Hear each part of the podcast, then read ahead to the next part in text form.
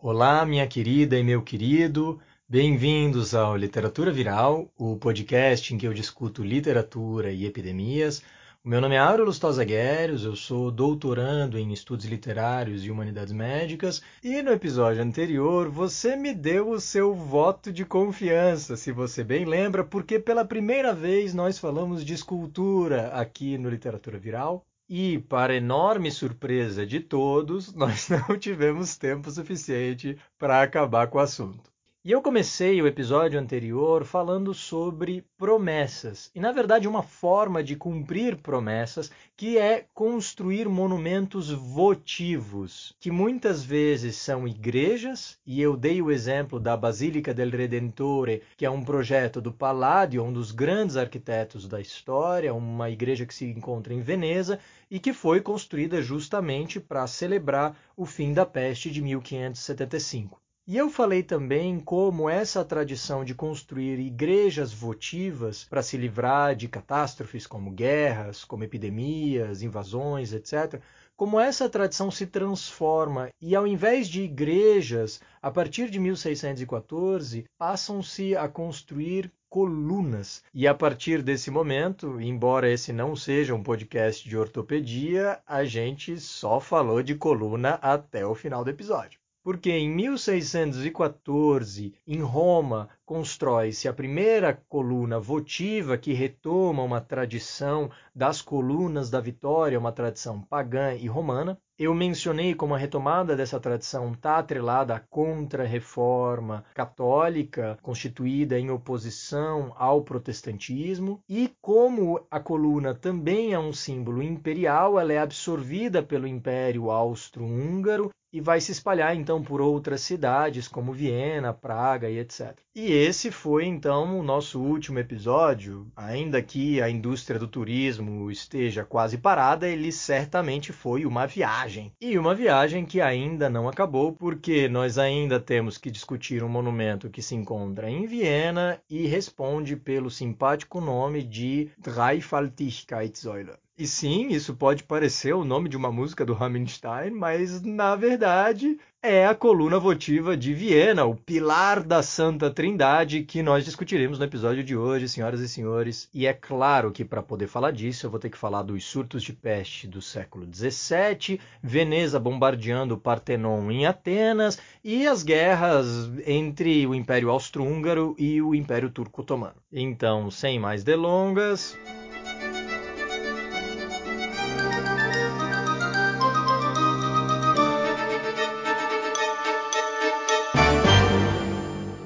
Bem-vindos, senhoras e senhores, ao 25 episódio do Literatura Viral. E talvez você tenha percebido que na semana passada eu não publiquei nenhum episódio. E se você não percebeu, que feio, porque eu senti saudade do senhor e da senhora. E esse ato de uma semana vai passar a ser recorrente a partir de agora, meus queridos e minhas queridas. O Literatura Viral vai passar a ser bissemanal e eu vou soltar um episódio a cada duas semanas, na verdade, e isso acontece por um motivo muito bom. Eu sou doutorando e os doutorandos digivolvem para doutor. Em algum momento, né, eles têm que fazer essa passagem aí do Charmeleon que vira Charizard e tal. E eu devo fazer isso nos próximos quatro meses. E escrever uma tese de doutorado é algo que dá um bocado de dor de cabeça. E como além de escrever e gravar literatura viral, a gente ainda tem que dar aula e meio que viver, né? E como eu também gostava daquela fase da minha vida em que eu passava a noite dormindo ao invés de trabalhando, eu resolvi diminuir um pouquinho a intensidade da produção do literatura viral, que é algo que eu faço com enorme prazer, mas que nesse momento o dever vai passar na frente da diversão. Veja que bonito. Então, a partir de agora, eu vou publicar um episódio uma semana sim e a outra não, mas na semana em que não houver episódio, eu pretendo organizar lives no Instagram, então você pode seguir o perfil do Literatura Viral, literatura.viral lá no Insta, e vou convidar pessoas para discutir os temas que são relacionados ao podcast, que é algo muito mais fácil de fazer, né? A gente abre a câmera e começa a bater um papo. Então, se você tiver com saudade, eu certamente estou com saudade de vocês, você vai poder me acompanhar a partir de semana que vem nas lives. Fique de olho no Instagram que a gente vai publicar tudo lá. Mas tem ainda um segundo motivo do porquê, na semana passada especificamente, eu não consegui publicar nenhum episódio, e é porque eu, a Ana Carolina Torquato e a Ana Paula Todo trabalhamos a semana inteira para montar o site do Literatura Viral. Literatura Viral agora é gente grande, nós temos um site e o nosso site é literaturaviral.com.br. Olha só, o nome mais intuitivo que você poderia esperar. Esse é o momento histórico para o podcast, então o site já está no ar, acesse literaturaviral.com.br. E lá você vai encontrar os episódios do podcast, obviamente, os links para os agregadores, se você quiser seguir a gente no Spotify, no iTunes, no Google Podcasts, ou se você quiser ouvir no próprio site. Você também vai encontrar mais informações sobre mim e sobre a minha formação, assim como a das duas santas e loucas colaboradoras que só arranjaram sarna para se né? E me ajudam com várias coisas da pós-produção do Literatura Viral, que envolve editar, transcrever, colocar no site, jogar nas mídias, é um trabalhão, meus queridos. E as queridas Anas fazem isso só na boa vontade mesmo. Além disso, você também vai encontrar informações sobre os cursos que eu ofereço sobre as humanidades médicas em cooperação com a Academia Médica. Você também vai encontrar os links de inscrição para todas as palestras que eu vou dar no futuro próximo, assim como os vídeos das palestras passadas e das aulas abertas passadas que ficaram gravados. Eu alimento isso no site. Você também vai encontrar a entrevista que eu dei para a Universidade de Munique, na Alemanha, ela está lá também. Dos dois e-books que eu preparei é, junto com a Academia Médica também estão lá gratuitamente para você baixar. Então dê uma olhada no site. E outra coisa muito bacana que você vai encontrar no site são os textos, os contos, os quadros que eu menciono nos episódios e que a gente discute aqui com frequência. Sempre que o texto ou o quadro forem de domínio público, eu vou colocá-lo lá no site. Então, se você tiver curiosidade de ler os contos que eu analiso aqui, como eu sei que muitos de vocês têm, né, você pode entrar lá e você vai encontrar os textos. Em alguns casos, caso não haja traduções é, eu vou colocar esses textos em língua estrangeira, espanhol, inglês, majoritariamente. Então, para resumir, vai estar tá tudo no literaturaviral.com.br. Podcast, cursos, palestras, os contos, os poemas, os quadros e muito mais. Fica o convite e, como sempre, a gente conta com a sua colaboração para dividir, para recomendar, para compartilhar. O meu muitíssimo obrigado a todos vocês que fazem isso. Ajuda demais o podcast a crescer organicamente e a espalhar informação de qualidade, uma coisa de que a gente precisa desesperadamente todo esse contexto doido que a gente tem vivido. Mas então tá bom, bora falar do que interessa. Então, se no episódio passado eu falei de várias colunas da peste, hoje eu gostaria de discutir uma única coluna que se encontra em Viena, então a gente pode chamar ela de coluna da peste de Viena ou a Pestsäule, como ela é normalmente chamada, mas o seu nome oficial, na verdade, é Dreifaltigkeitssäule.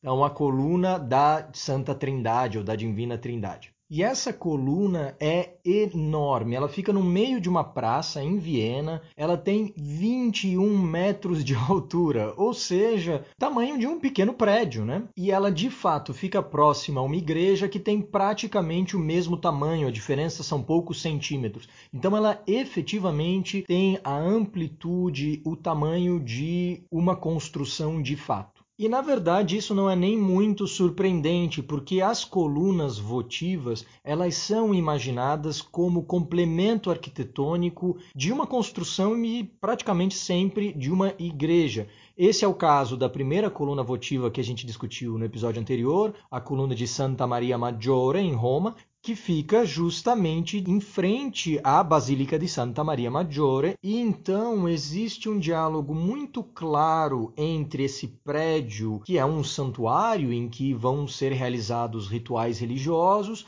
que está em diálogo com um elemento arquitetônico público, né? Essa coluna que normalmente se encontra no meio de uma praça, quase sempre exatamente na frente da igreja, estabelecendo por simetria essa conversa. Há, no entanto, uma coisa muito interessante sobre a coluna da peste de Viena, que é ela não parece uma coluna coisa nenhuma, porque ela é piramidal, então ela não se encaixa no que a gente esperaria de uma coluna de ser redonda, né, alta, com capitéis gregos né, nas duas extremidades e uma estátua em cima. Ela não funciona dessa forma. Ela tem um formato piramidal, portanto triangular, né, e ela é repleta de decorações e muitíssimas esculturas. É, ela é muito ornamentada justamente porque ela é um dos grandes monumentos do barroco, né? o estilo de arte do século XVII, o estilo tipicamente contra-reformista. E o barroco preza muito pela exuberância, pela excessividade, de detalhes, combinações de vários materiais, linhas retorcidas, superfícies côncavas e convexas. E o barroco também busca muito a ideia de contraste, um contraste de luz e sombras quando a gente fala de artes pictóricas, né? Então, quando a gente vê os quadros do Caravaggio, por exemplo, na técnica de chiaro-oscuro, né? de claro e escuro, você tem muito drama, essa iluminação parece que ligar uma lanterna no meio da escuridão e você tem sempre iluminações muito dramáticas. Né? E em escultura, algo muito parecido acontece ao mesmo interesse em buscar combinações diferentes, de diferentes texturas, de diferentes materiais. É muito comum nós vermos esculturas do barroco ou então ornamentos arquitetônicos do barroco que envolvem vários tipos de pedra e metais, e pedras preciosas, etc. E mesmo quando se trata de um único material, como mármore, né, que é muito usado, existe diferenças de textura nesse mármore. Então, uma parte da escultura talvez tenha sido polida para que ela fique lisa, e isso é muito comum na pele, né, nas feições das estátuas. Então, para criar a ideia de uma tez e uma pele macia, fresca, né, pele de, de pêssego mesmo. E muitas vezes essa maciez essa polidez de certos pedaços da escultura vão contrastar com a aspereza e a rugosidade de outras partes da escultura, por exemplo, com as roupas, o que a gente chama muitas vezes de o drapejo.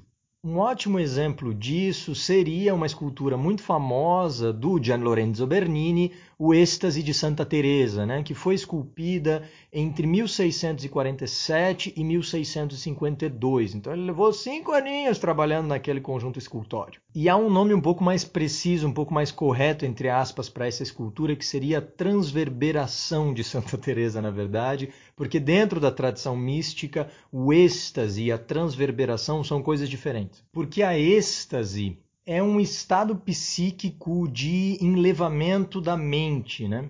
Ela vem do grego ek stasis, ek tá ligado a exo, né, de para fora, saída, e stasis de posição, de estacionário mesmo. Então, ekstasis é sair para fora. E no caso aqui seria um sair de si, né, um elevar-se que vai conduzir a um sentimento de anulação e de transcendência, de unificação com a essência divina ou com uma alma do mundo de uma certa forma. No entanto, o que a gente vê no êxtase de Santa Teresa não é isso, né? Ou não é só isso, pelo menos. O que a gente vê é um anjo que segura na mão uma flecha e está prestes a atravessar o coração de Santa Teresa com essa flecha do amor.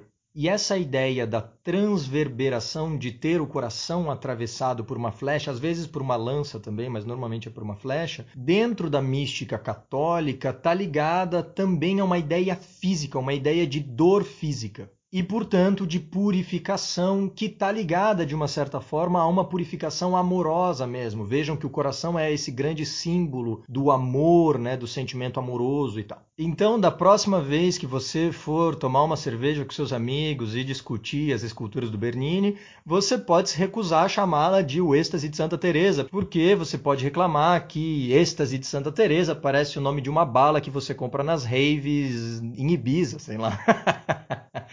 E aí fica o convite a você chamá-la de Transverberação de Santa Teresa. O caso é que essa escultura, na verdade, é um conjunto. Ela é uma escultura de mármore, mármore branco, e a gente vê exatamente esse contraste entre o rosto liso, é, de uma textura suave, né, tenra da Santa Teresa, que inclusive parece ser muito jovem nessa escultura, e em oposição a isso, a gente observa um drapejo ultra complexo, pedregoso e rugoso das vestes dela. Ela está praticamente inteiramente coberta por essa veste, esse hábito religioso que vai se combinar aos pés dela, a gente vê uma pedra, né, uma formação rochosa, e a gente vê que existe um certo contínuo entre as vestes dela e essa formação rochosa, que estão em contrapartida à pureza, à beleza, à maciez do corpo do anjo, que é inclusive representado como uma criança,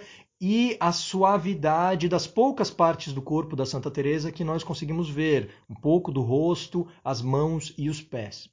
E ainda que essa escultura seja inteira em mármore, a gente consegue observar as costas da Santa Teresa outros elementos que são detalhes, que são elementos algo um pouco mais marginais, talvez, mas que são de outros materiais. Atrás da escultura nós vemos uma armação em bronze dourado que representa os raios da iluminação divina e ela se encontra em uma capela rodeada de pedras de várias outras cores, colunas de mármore enegrecido, enquanto que abaixo da santa e do anjo nós vemos pedras é, de cor rubra. E, portanto, esse interesse do barroco de combinar texturas e materiais é muito evidente nesse projeto, que é um projeto icônico. Né? A gente poderia dizer que o êxtase de Santa Teresa é a Coca-Cola do barroco, talvez, né? E então, quando a gente leva em consideração essa vontade, esse grande amor que o barroco, de um modo geral, tem em explorar uma iconografia que é complexa, que é tortuosa, que é algo torcida e que se baseia em grande medida sobre o paradoxo ou contrastes muito grandes, né? Contrastes físicos, contrastes de textura, contrastes de iluminação.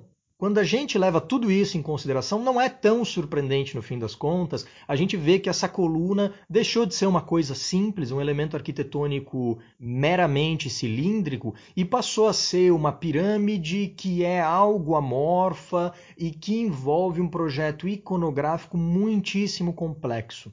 Mas essa pirâmide não é como as pirâmides do Egito, que tem quatro lados, né? Ela tem só três lados. Vejam que ela é a coluna da Trindade e, portanto, faz todo sentido que ela tenha três lados. E em cada um desses lados nós vamos encontrar elementos simbólicos diferentes que vão conectá-los ao Pai, ao Filho e ao Espírito Santo. Os três elementos que, segundo a ortodoxia católica, são três mais um e, portanto, compõem a Trindade. E esse conceito trino vai se materializar nessa obra escultórica não apenas verticalmente, né? Cada lado corresponde a um dos elementos da Trindade, mas também horizontalmente, porque ela tem três níveis. Então a escultura tem três partes na vertical e três partes na horizontal, o que vai gerar 3 vezes 3, né, vai gerar esse número 9, que é um número muito importante para o misticismo católico, mas também para várias outras tradições religiosas, né? Porque esse número 9 é um número muito potente, inclusive dentro da Cabala, etc. Não é à toa que o Dante vai compor a Divina Comédia justamente martelando o número 3 na nossa cabeça do início ao fim do poema, né? E assim nós temos três lados e três níveis que correspondem a nove coros angélicos. Então você vai ter nove pequenos coros de anjos ao longo de toda a coluna, em direção ao alto, onde a gente encontra um elemento escultórico em metal, que justamente é a Trindade. Então nós vemos uma escultura do Pai, do Filho e do Espírito Santo que se posiciona justamente no topo dessa, dessa estrutura piramidal, que é justamente a forma tradicional de uma coluna votiva. Uma coisa muito interessante que resulta desse projeto muito exuberante é justamente o fato de que essa escultura ela pode ser observada de vários ângulos diferentes. Você pode dar a volta na coluna e sempre há alguma escultura que está de frente para você. É, você consegue observá-la de várias perspectivas diferentes, que não é normalmente o caso das esculturas da antiguidade. Quando a gente vê as esculturas gregas, quase sempre elas têm uma única frente que tem que ser observada e que se você dá a volta nelas, muitas vezes elas não são nem acabadas pela parte de trás, até porque com, com alguma frequência elas deviam ficar encostadas em uma parede ou em algum outro detalhe arquitetônico. Então essa é justamente uma das coisas que o barroco vai explorar que a escultura do Renascimento ou a escultura da antiguidade não explorava tanto que é justamente essa tridimensionalidade, o fato de que você pode dar a volta na escultura, que ela pode ser observada em 360 graus. Nem sempre é tão amplo assim, às vezes são 270, mas, mas normalmente o grau de amplitude de observação de uma escultura do barroco tende a ser maior do que o das esculturas dos períodos anteriores. E agora pense comigo, se você monta uma coluna votiva piramidal dividida em três níveis e no topo você tem Deus nas suas três formas, você provavelmente vai ter na base os homens e no meio do caminho você vai ter algum tipo de intercessor, ou anjos ou santos. Essa é uma estrutura extremamente habitual muito, muito comum que a gente vê em diversos produtos culturais, não só escultóricos, arquitetônicos também essa ideia de que existe uma progressão indireta que leva à divindade, mas isso é feito através da intercessão de alguém. Né? Então existe essa progressividade entre seres humanos normais, alguns seres humanos especiais porque renegaram a carne ou porque foram abençoados de certa forma, então são santos, são pessoas de prestígio exacerbado. Essas pessoas contatam alguns intercessores, que às vezes são os santos, que às vezes é Maria, ou então anjos, etc. E finalmente essas entidades já sobrenaturais vão finalmente entrar em contato com a sapiência máxima, né? Então existem níveis de gradações e isso é exatamente o que a gente vai ver na Pestsäule de Viena. No nível baixo nós temos os seres humanos e no topo deles você encontra o imperador do Império Austro-Húngaro, Leopoldo I, por que não, né? Claro. Colocamos lá a escultura do imperador. Se essa coluna fosse feita hoje, eu não sei, eu fico um pouco na dúvida quem é que ia estar tá lá. Talvez o Steve Jobs, talvez a Kim Kardashian, talvez o Neymar, não sei. Depende de aonde essa escultura fosse ser feita e quem pagaria a conta. Se ela fosse feita em Roma e o Papa estivesse pagando a conta, eu suponho que não fosse o imperador que a gente encontrasse ali no topo da humanidade, e sim o Papa. Mas no caso, em Viena, né, o Leopoldo I está jogando em casa e por isso ele mete 7 a 1 e coloca a própria escultura no topo da humanidade. Ele está então de joelhos, olhando para cima e intercedendo, implorando aos anjos para que eles intercedam junto a Deus para surprise, surprise, livrar Viena da peste. Pois é, meus queridos, aqui nos defrontamos novamente com a dita cuja, com a marvada, que não dá tréguas, né? Você já me ouviu falar sobre como a peste devastou o mundo no século VI, no século XIV, no século XIX. E eu mencionei nos episódios anteriores como, após o grande surto de 1348 a 1350 e pouquinhos na Europa, a doença, a peste, voltaria uma vez a cada geração mais ou menos. Ela não chegou a dizimar quase metade da população do continente inteiro, como ela fez no século XIV, mas cada vez que ela aparecia em surtos menores, ela poderia levar um 5%, um 10%, às vezes 40%, 50% da população de uma cidade, de uma localização específica. E a segunda metade do século XVII, ou seja, entre 1650 e 1700, a Europa viu vários surtos de peste. É muito famoso o surto de Londres de 1665, que perdurou até 1666, ano em que a cidade pegou fogo, né? É o ano também do The Great Fire of London. Então, basicamente, estava ali quase igual 2020. Assim. não foi um ano muito fácil para os nossos queridos amiguinhos de Londres. tanto que a peste matou 100 mil dos habitantes da cidade. Isso é razoavelmente mais do que o corona fez no Brasil até esse momento, e isso aconteceu em uma única localidade. Então, o percentual de letalidade dentro da população, de um modo geral, é muito, muito elevado, e isso causa claramente um impacto profundo em todas as esferas da sociedade, da política, a economia e a cultura, obviamente, que é o que interessa normalmente aqui para a literatura viral. E Londres não foi um caso isolado.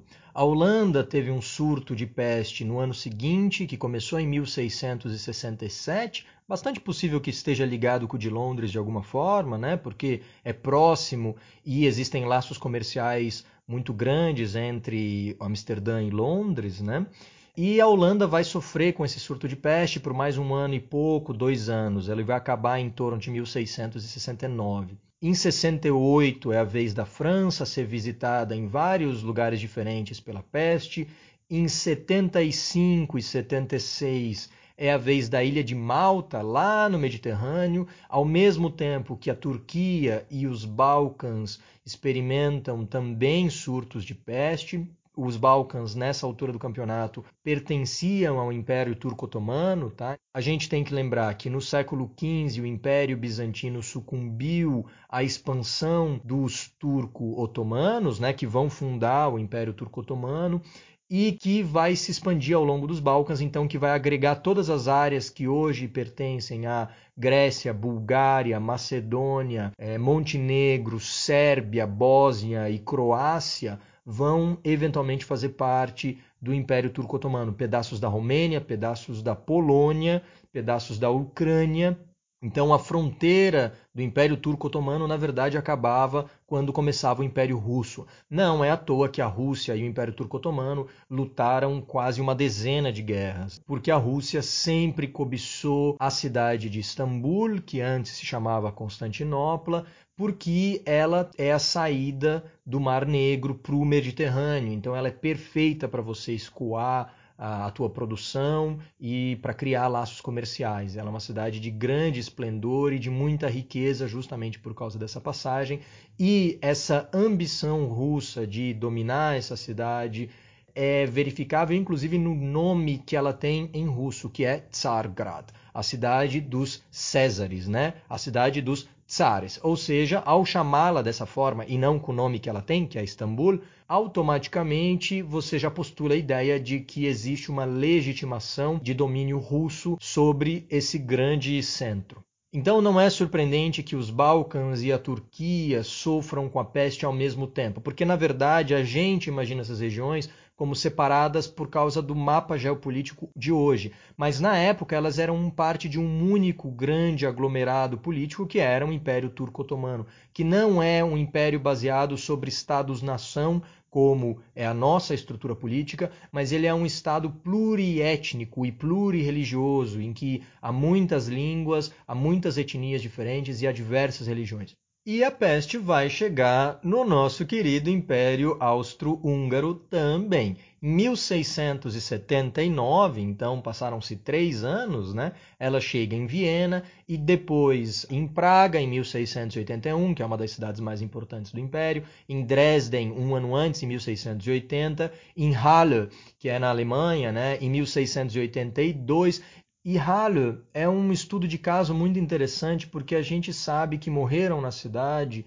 4.397 pessoas, de uma população de cerca de 10 mil. Então dá para a gente perceber como a mortalidade é extremamente elevada, 43, 44, quase 50% da população. Se isso não é um verdadeiro apocalipse, se isso não é um verdadeiro filme de zumbi, eu não sei o que é. Você pensa que uma a cada duas pessoas que você conhece caem morta. O impacto disso é profundo e a gente tem que lembrar que é uma cidade de 10 mil habitantes, ou seja, todo mundo se conhece, todo mundo tem um vínculo de alguma forma, mesmo que ele seja um pouco indireto, todo mundo sabe quem todo mundo é naquele ambiente. Então, quando há uma morte, essa morte nunca é uma pura estatística, ela nunca é um dado isolado da realidade, não é só um número, como muitas vezes é o que acaba acontecendo para a nossa experiência do coronavírus. Para o indivíduo que enfrentou a epidemia de peste em Halle em 1682, Cada uma dessas 4.397 mortes significa algo para o indivíduo que sobreviveu. Pois bem, o que que todo esse surto de peste tem a ver com a nossa coluna? Bom, eu falei que há uma coluna da peste, é uma coluna votiva, ou seja, ela é construída como forma de honrar uma promessa, uma promessa de liberação à peste. Existe um pedido de intercessão para que Deus livre Viena da peste e depois, quando a peste acaba, é necessário cumprir essa promessa. Se calcula que mais ou menos 76 mil pessoas tenham morrido nesse surto, e conforme ele amaina, nos anos seguintes já é comissionada a construção dessa coluna da peste a um artista que se chama Matthias Rauchmela. Então, Matias Moinho de Fumaça, né? É ele que vai bolar esse plano de fazer uma coluna que é, na verdade, uma pirâmide, e é ele que vai colocar uma estátua do imperador, pagando de bonitão, bem no meio dessa construção. Vejam que quem mandou fazer é o Leopoldo I, que intercedeu pela população de uma forma muito interessante. Ele fugiu da cidade. Então, basicamente, ele foi interceder em outro lugar, eu imagino, porque ele juntou as suas trouxinhas e falou: moçada, boa sorte, fui. E de fato só voltou para Viena depois de que a peste acabou. Então fica aí registrado mais essa forma interessante de um líder político combater uma epidemia, né? A gente teve vários exemplos muito interessantes de recentemente, assim, né? O presidente da Bielorrússia aconselhou vodka e passeio de trator para se tratar do coronavírus. Achei bastante interessante. Pena que eu não tenho um trator aqui em casa para testar. E eu até imagino que fosse essa dica de saúde que o Gustavo Lima tivesse seguindo na live dele, né? E há muitos presidentes que combatem de outras formas muito interessantes e bastante criativas, né? Tem gente que passa a manhã dando tiro, né? Já desde a alvorada, então prática de tiro pode ser, né? Quem sabe vai que acerta o corona. Tem outros que passam os fins de semana jogando golfe, porque tem que desestressar mesmo, né? Não tá fácil para ninguém, né, pessoal? E pior ainda para os presidentes. E realmente o nosso querido Leopoldo I acertou na mosca, porque ele fugiu e a peste passou. Deve ter uma relação clara de causa e consequência. Pelo bem geral da nação eu digo que eu vou-me, e depois que acabou a peste, então ele volta e daí constrói o seu magnífico monumento, celebrando esse grandíssimo ato heróico. E essa epopeia de pedra para celebrar o imperador não diz respeito só a ele, mas ao império de um modo geral. Então, os brasões das diferentes regiões e províncias e cidades do império estão distribuídas ao longo das três fachadas do monumento. E o fato de que a gente tenha símbolos políticos, tá? Pensem que esses brasões seriam basicamente o equivalente de talvez o ícone de partidos políticos ou números específicos que a gente liga a certas vertentes políticas mas eles estão sobrepostos e acavalados sobre outros símbolos que são símbolos religiosos. Cada uma das fachadas é ligada a uma das entidades da Trindade. E se você não perceber isso sozinho, não faz mal, porque eles escreveram isso para ti lá, mas escreveram em latim. Tá? Então, em uma delas tem o Deo Patri Creatori, Deo Filho Redemptori, Deo Spiritui Sanctificatori.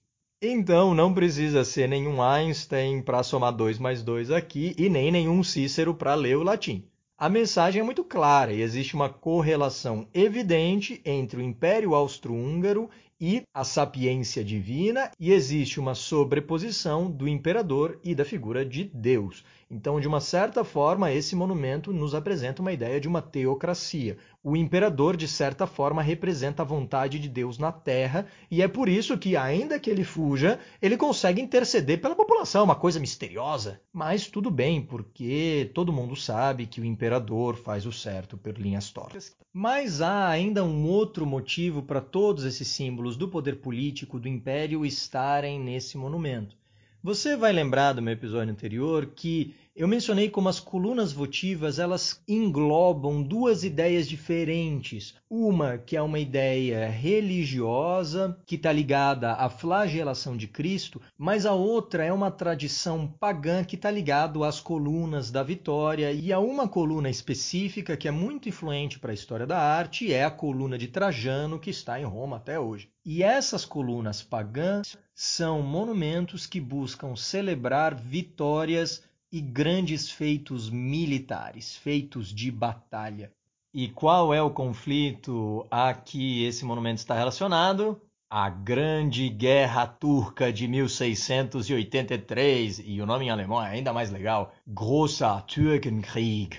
E esse conflito envolve uma lista de entidades políticas que é meio nonsense, é meio sem noção. De um lado, nós temos o Império Austro-Húngaro dos Habsburgo, né? mas que é acompanhado também pelo rei da Polônia-Lituânia, por Veneza, pelo Império Russo, pelo Império Espanhol e pelo Ducado de Mantova e Montenegro, e vários grupos rebeldes na Sérvia, Grécia, Albania, Bulgária, Macedônia e etc.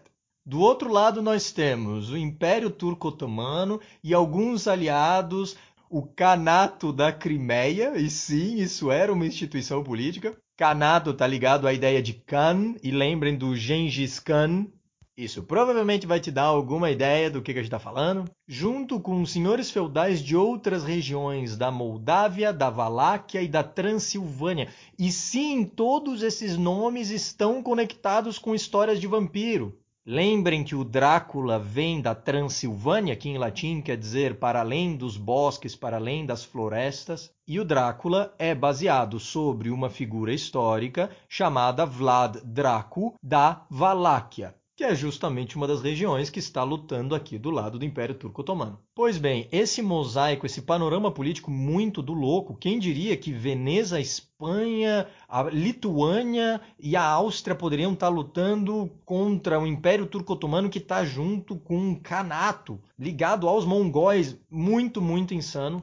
E claramente o que vai levar essa conjuntura muito exuberante são fenômenos históricos extremamente complexos que não interessam para o nosso objetivo final aqui. O que sim é importante a gente pensar é que o Império Turco-Otomano sempre desejou a região de Viena. Viena se situa nas margens do rio Danúbio. Sim, o Danúbio azul, lá da música, esse mesmo. O Danúbio nasce no sul da Alemanha, na Floresta Negra, e cruza a Alemanha, a Áustria, o que é hoje a Hungria, passa pela Sérvia, pela Bulgária, ele inclusive serve de fronteira entre a Bulgária e a Romênia, para finalmente desaguar no Mar Negro, não muito longe da fronteira com a Ucrânia e não muito longe também da Crimeia. Então vejam que são regiões que são turbulentas até hoje. Houve uma guerra da Crimeia em 1853 a 1856 e a Crimeia ainda dá problema entre a Rússia e a Ucrânia até hoje. Para os turco-otomanos, esse rio é estratégico. Ele é estratégico porque ele cruza uma grande parte do Império Turco-Otomano, ele é estratégico como via de transporte e como domínio de rotas comerciais, além de ser uma via de acesso aos mercados da Europa Ocidental. O domínio sobre Viena, portanto, é muito interessante para consolidar os vários territórios que já pertencem ao Império Turco-Otomano e oferece uma vantagem estratégica e logística muito grande. Portanto, os turco-otomanos cobiçam conquistar Viena. Tanto que já em 1660, ou seja, 20 e poucos anos antes de eles finalmente chegarem às muralhas de Viena e sitiarem a cidade em 1683, nós já vamos falar disso, mas mais de 20 anos antes, eles começam um projeto de construção de infraestrutura e de renovação de estradas, de pontes, para justamente que os exércitos possam encontrar vazão e chegar a cruzar a pé muitas vezes, né, carregando muitas vezes artilharia e cavalaria e etc, para que eles possam de fato chegar às portas de Viena. É nesse contexto que eles vão restaurar a ponte Mehmed Pasha Sokolovich na Bósnia, na cidade de Visegrad, que é patrimônio da humanidade, até hoje ela está lá, muito bem obrigada. Ela foi construída no século XVI, restaurada no século XVII em outros momentos também. Então, é uma ponte que tem mais de 500 anos e que é o tema principal de uma obra do Prêmio Nobel de Literatura Ivo Andrić, e essa obra se chama A Ponte sobre o Drina. Se nós juntássemos toda a riqueza do mundo e transformássemos em uma biblioteca, esse livro certamente teria um espaço de grandíssima proeminência.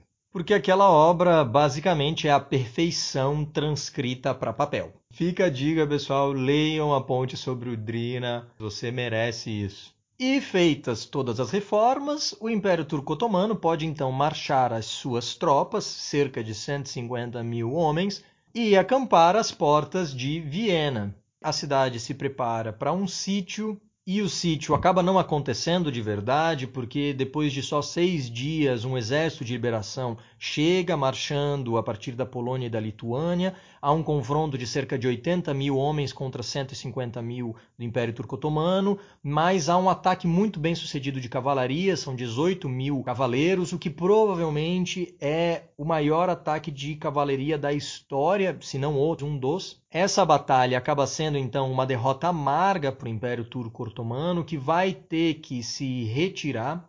E na realidade, mais para frente, vai ficar evidente que esse marca o momento de maior expansão do Império Turco-Otomano na Europa. Então, esse é um momento de alguma importância quando a gente pensa na geopolítica do século XVII e de várias coisas que vão acontecer mais para frente. Lembremos que esse conflito entre o Império Austro-Húngaro e o Império Turco-Otomano ainda é presente o suficiente para que ele seja uma das causas da Primeira Guerra Mundial.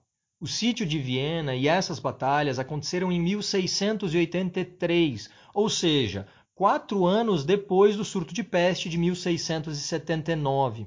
Isso casa e combina muito bem com a ideia que eu discuti no episódio anterior, de que as colunas votivas muitas vezes são erguidas para honrar uma promessa feita em tempos de calamidade, muitas vezes de peste, às vezes de guerra, muitas vezes as duas coisas ao mesmo tempo. Então a coluna da peste de Viena, ela tá lá para ser um monumento de intercessão contra a peste, mas ela automaticamente, por causa de todo esse imaginário político que circunda esse discurso religioso, ela também é um monumento que celebra essa vitória contra o Império Turco Otomano e o imperador, ao se ajoelhar, ele se ajoelha acima de uma figura, de uma velha que está prostrada por terra e que é a personificação da peste. E essa peste está sendo derrotada pela intercessão de uma santa e de um anjo que carregam lanças e uma cruz.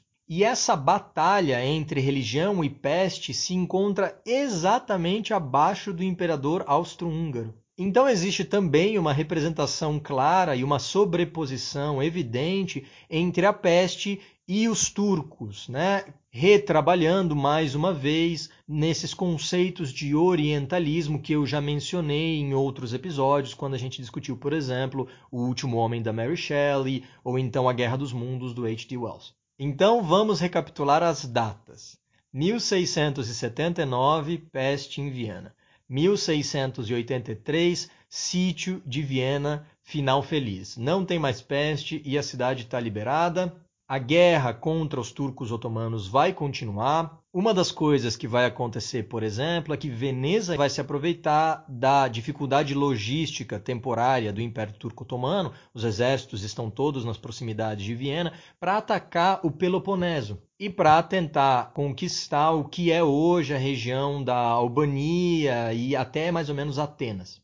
Veneza vai atacar Atenas em 1687, em uma missão que é dirigida por Francesco Morosini, que é o Doge naquele momento.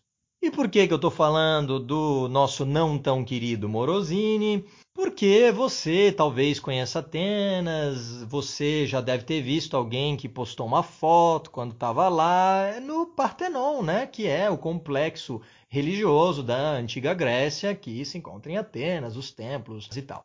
E hoje, quando você visita o Partenon, você só vê ruínas, né?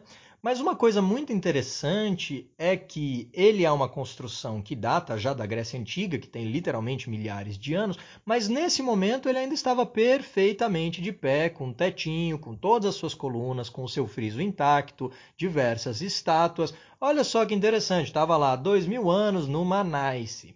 E como os turcos sabem muito bem que o Partenon é um prédio, uma construção de significado cultural e talvez até religioso muito importante, eles usaram a, o Partenon durante um tempo como mesquita, mas eventualmente ele se transforma em um armazém de pólvora. E parte do motivo do porquê eles vão armazenar os armamentos lá, vejam que eles estão em guerra com Veneza e eles estão em sítio, estão sendo atacados por Veneza. Um dos motivos que eles colocam lá é porque eles pensam, pô, esse prédio é super valioso para eles, eles não vão bombardear o Partenon, claramente, né? Então vamos deixar nossa pólvora lá dentro, porque vai dar boa, eles não vão ter coragem de destruir tudo. É, pois é, né, pessoal? É, é, um plano não é tão bom, né? Eu não sei, eu tenho uns amigos aí que estudam restauro. Eu vou perguntar o que, que eles acham sobre você armazenar bombas, basicamente, dentro de monumentos históricos que você busca preservar, né? Não é uma ideia muito interessante. Porque talvez assim, quem sabe, em algum caso pode dar ruim. Pois é, deu ruim, deu ruim, né? O Morizini aparentemente fica sabendo dessa informação e aí o que, ele faz? Dirige os morteiros para lá e taca ali chumbo, consegue atingir o Partenon que explode. A explosão é magnífica, de certa maneira, o teto é completamente destruído, Três das paredes vão para o Beleléu, em um dos lados só sobra de pé uma das colunas, três quintos do prédio é completamente danificado, parte do friso, três quintos do friso também, que estava intacto desde a antiguidade, é destruído, estátuas voam e mais de 300 pessoas morrem na explosão ou atingidas pelos fragmentos de pedra que são arremessados em uma área muito ampla, porque o Partenon ele fica numa colina acima de Atenas o Morosini e os exércitos de Veneza vão conseguir desembarcar e vão ocupar Atenas. Eventualmente eles vão acabar escapando um tempo depois, porque uma missão turco-otomana vai chegar para liberar a cidade. Quando eles vão embora, eles resolvem levar pelo menos algumas estátuas do Partenon para, né, tem que mostrar serviço lá em casa, né? Então não bastou explodir a coisa toda, eles vão lá arrancar o que sobrou, ao fazê-lo, várias das estátuas acabam caindo no chão e se reduzindo a pó. Uma delas é uma estátua de Atenas em uma carruagem e outra é uma estátua do Poseidon, que são destruídas no processo.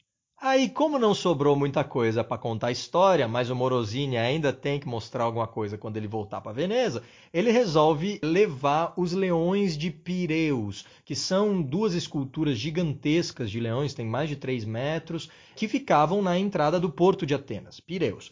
Eles retiram então os leões do porto de Atenas, levam-os a Veneza e eventualmente eles serão colocados nas portas do Arsenale de Veneza, né? Estão lá até hoje sentadinhos. No dia que você for a Veneza, você pode ir lá ver os dois leões do Pireus. E fica aí a dica, né? Uma ótima receita para você montar uma cidade bonita interessante, museus legais, que nem o Louvre ou que nem o British Museum em Londres, é justamente roubar.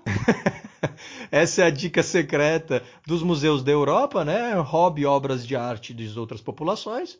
Uma receita de bolo que os ingleses vão seguir alguns séculos mais tarde, né? Porque em 1800 uma missão inglesa vai de fato passar três anos retirando as esculturas que sobraram, né? Quando você vai ao Partenon hoje em dia para visitar esse monumento que é inclusive patrimônio da humanidade declarado pela UNESCO, você vai ver um quatro paredes sem teto e sem estátua nenhuma. Inclusive está faltando alguns pedaços do templo, porque eles convenientemente estão no British Museum, levados por a missão inglesa e não sei o que eles estão fazendo lá até hoje, mas fica a dica aí. Só por favor não espalhem por aí que fui eu que revelei esse ingrediente secreto, porque se o Boris Johnson ou o Giuseppe Conte me ligarem aqui em casa reclamando que eu estou difamando, eu vou negar, hein? A explosão do Partenon acontece então em 1687, ou seja, quatro aninhos depois do sítio de Viena ter acabado. O sítio acaba então em 83, eles imediatamente começam a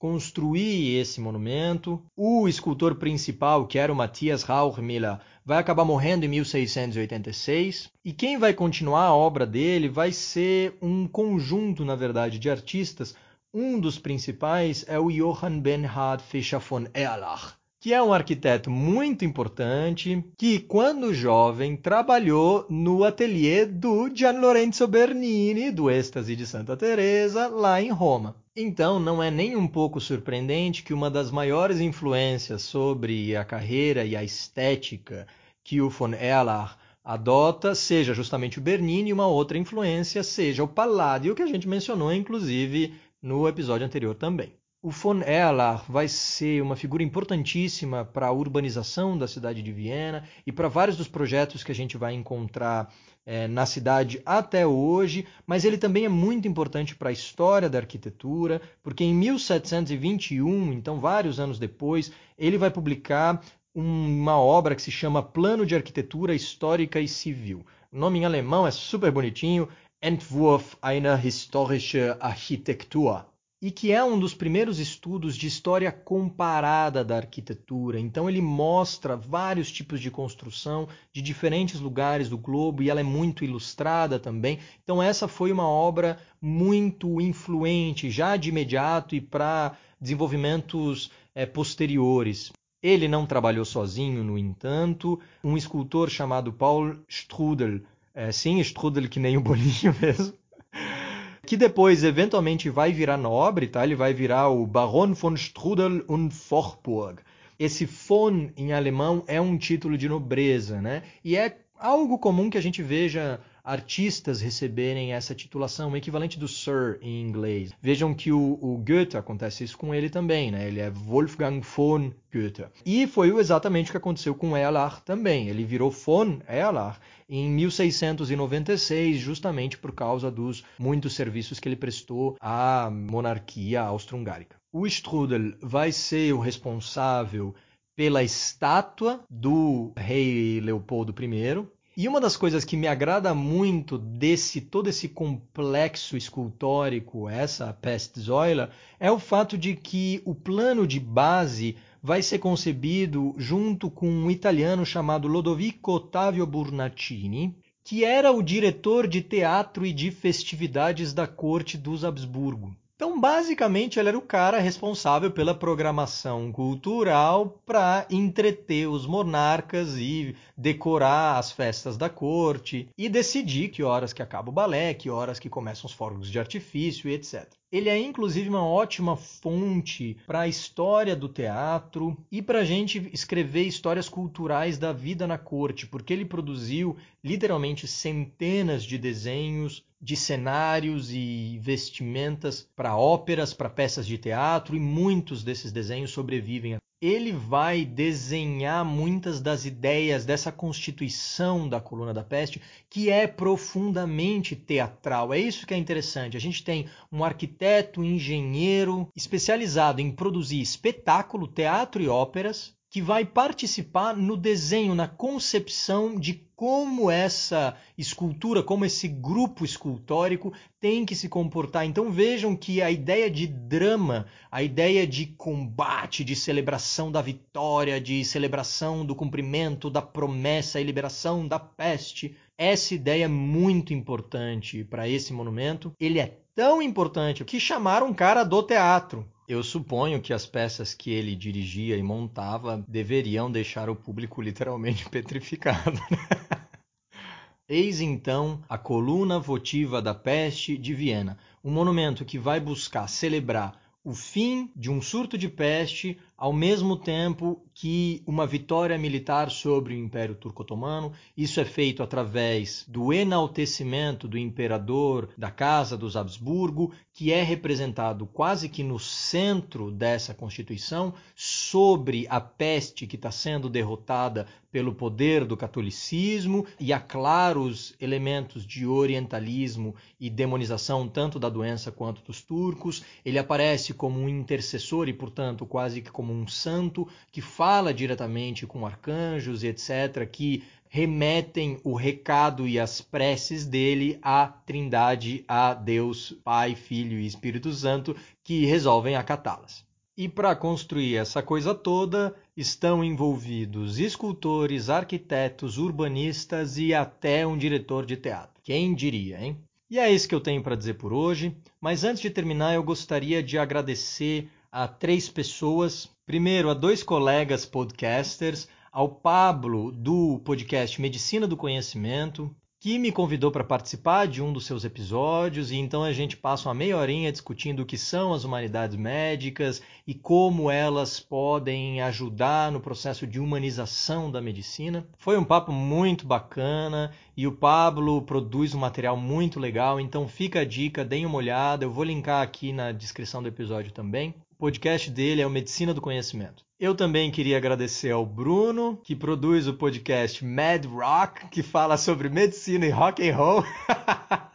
Genial, acho a ideia brilhante. E a gente também bateu um papo aí legal pra caramba na semana passada, numa live no perfil do Bruno no Instagram. Conversamos muito sobre o papel da literatura e da arte na formação dos profissionais da saúde. Foi um papo super legal. O Bruno é um cara nota 10, foi um prazer. E fica aí a dica então do podcast que ele produz com alguns amigos, o Mad Rock. Vocês vão achar no Spotify, vários agregadores. E acima de tudo, eu gostaria de agradecer a Ana Carolina Torquato, que é doutora em literatura brasileira e estudos animais pela Universidade Federal do Paraná, UFPR, e também fez o seu mestrado na Universidade de Sheffield, na Inglaterra e tal. E que eu meti na maior furada porque a Ana foi de fato quem montou o site do Literatura Viral que a gente está lançando essa semana com esse episódio. Então, além de ser maravilhosa e doutora em literatura, a gente descobriu que ela tem essa vocação para ser web designer. A Ana, coincidentemente, também é a minha namorada, então é dessa forma que eu consigo meter ela nessas furadas. Mas no fim das contas, ela pode até ter feito um bom negócio, porque aparentemente a partir de agora, quando tiver faxina aqui em casa, o banheiro vai ficar comigo até o fim dos tempos.